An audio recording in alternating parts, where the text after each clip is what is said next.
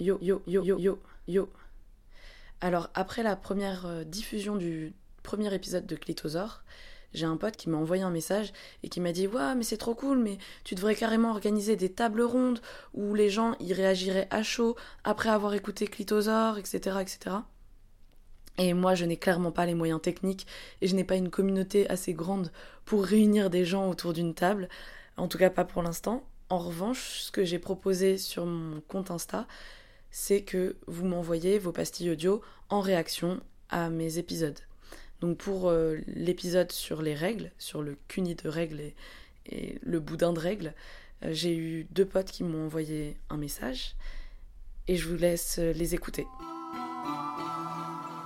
Déjà, enfin, le premier podcast, j'ai beaucoup aimé parce que ça brise un peu le tabou sur euh, les règles, faire l'amour pendant les règles. Pendant une grosse partie de ma vie sexuelle, j'étais j'étais un peu contre ça et au bout d'un moment quand t'as trop envie, bah tu te dis bon, on teste. Et j'avais entendu une amie aussi qui qui m'avait dit qu'elle avait testé de faire l'amour avec les règles et que c'était pas si dégueu que ça, que c'était normal même, que c'était naturel. Donc en fait, L'idée de ce, de ce podcast, c'est vraiment super dans le sens où si on n'a pas justement cet ami qui nous raconte ses déboires ou ses aventures amoureuses ou, ou comment dire oui ses histoires tout simplement. Et ben là avec ce podcast on peut on peut vraiment avoir ça que ce soit pour euh, des gens qui euh, début vingtaine ou euh, même les adolescents qui se posent des questions par rapport à ça.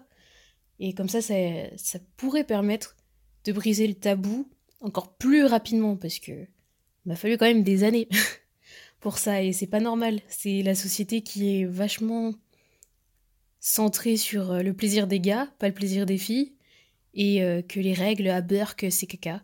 Alors que c'est quand même un truc de ouf quoi.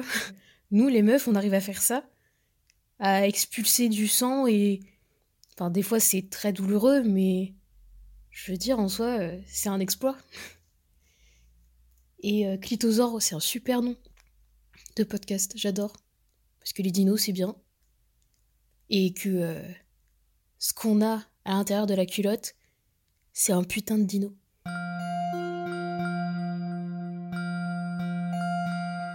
C'était juste pour partager une petite anecdote. Euh, je me rappelle qu'un jour, mon ex m'avait raconté qu'il y avait un, mec qu'il connaissait qui adorait euh, faire l'amour à ses copines qui avaient, qui avaient leurs règles et leur faire des cunis. Et il adorait ça. Voilà. Euh, à Skip, ça s'appelle la ménophilie. c'est vrai que moi je suis entourée de personnes qui sont plutôt décomplexées par rapport aux règles et au sexe.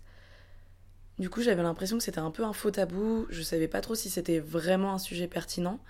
Et finalement, ben si, ça l'est. Et donc je suis contente si jamais ce, cet épisode peut aider les personnes à se déconstruire par rapport à cette idée reçue selon laquelle les règles sont sales, parce que ce n'est pas le cas.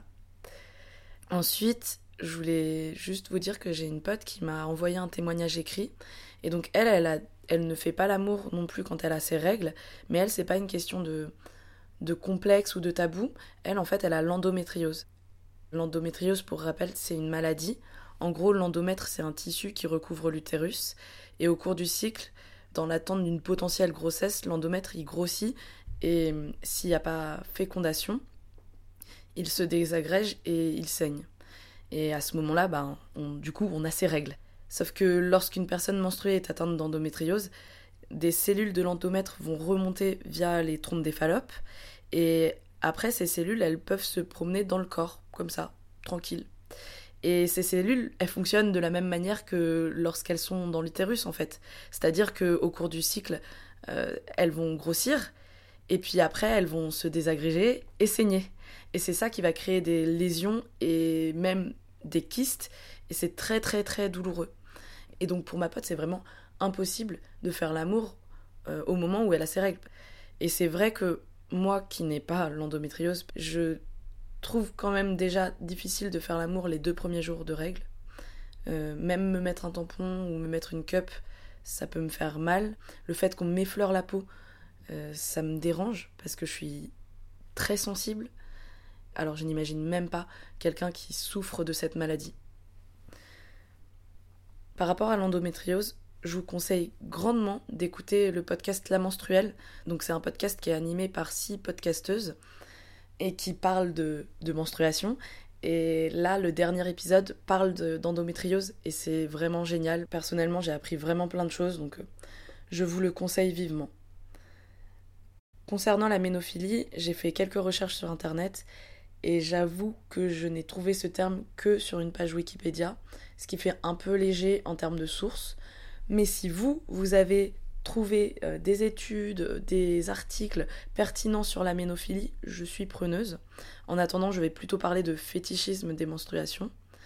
J'ai effectivement trouvé un article qui est super cool. C'est un article de Vice qui date de 2015, où c'est un mec qui est fétichiste des menstruations qui témoigne. Il raconte par exemple qu'il adore faire des cunis pendant les règles, mais il parle également de, de ses marques de serviettes préférées. Je trouve ça cool perso ce type d'article parce qu'en y repensant, ma première réaction dans le ça a été de rigoler.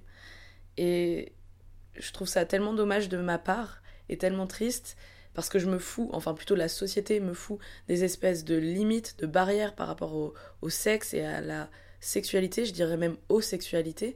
Ce qui fait que si tu rentres pas dans un schéma classique, eh ben je vais me mettre à rigoler. Si on avait euh, un regard sur la sexualité qui était beaucoup plus décomplexé, euh, tout le monde se sentirait beaucoup plus à l'aise avec son corps et avec ses plaisirs. Euh, moi, je pense que tant qu'il y a le respect du consentement et le respect d'autrui, chacun et chacune fait bien ce qu'il ou elle veut. Pour finir, il y en a plusieurs parmi vous qui m'ont tagué sur une vidéo d'AJ+, euh, sur un mec qui mange du boudin qui est réalisé à partir de son propre sang. On en avait parlé avec ma coloc et on s'était même dit ah mais euh, à défaut d'utiliser notre sang de règle, on pourrait utiliser le sang qui n'est pas utilisé par les dons du sang. Parce que je sais pas si vous êtes au courant, mais le sang que l'on donne a une durée de vie et donc a une date de péremption. Euh, en vrai, euh, les pertes elles sont minimes parce que le réseau est tellement bien foutu en France, mais il y a quand même des pertes. Et du coup, on se disait mais ça, serait quand même pas mal d'utiliser ce sang et d'en faire quelque chose d'intéressant. Mais malgré tout, je me dis, si le sang est jeté parce qu'il est périmé, bon, ben c'est peut-être pas très sain que nous on le mange derrière. Sur ce, je vous laisse tous les liens dans la description et puis je vous dis à vendredi pour le deuxième épisode de Clitosaure. Bisous, bisous, bisous, bisous, bisous, bisous, bisous.